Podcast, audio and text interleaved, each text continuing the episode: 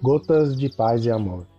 Mensagens diárias com vozes amigas do Núcleo Espírita Paz e Amor.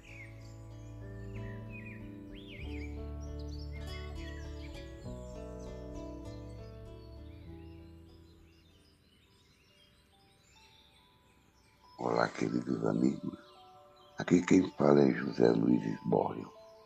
E o Gota de Paz e Amor de hoje é sobre a mensagem Dever, do livro Visão Nova, psicografia de Francisco Cândido Xavier, pelo Espírito de Emmanuel.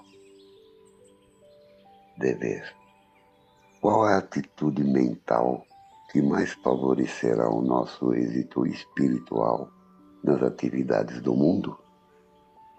Essa atitude deve ser a que vos é ensinada pela lei da reencarnação em que vos encontrais, isto é, a do esquecimento de todo o mal, para recordar apenas o bem e a bendita oportunidade de trabalho e edificação nos patrimônios do tempo.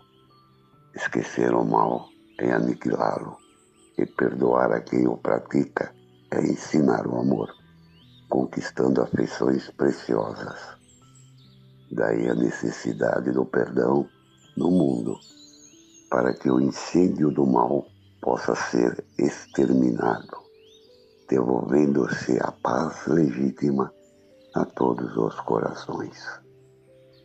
Emmanuel, um abraço fraterno a todos.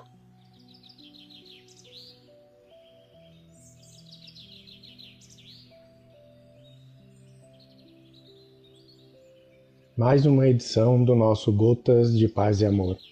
Um abraço para todos e um excelente dia.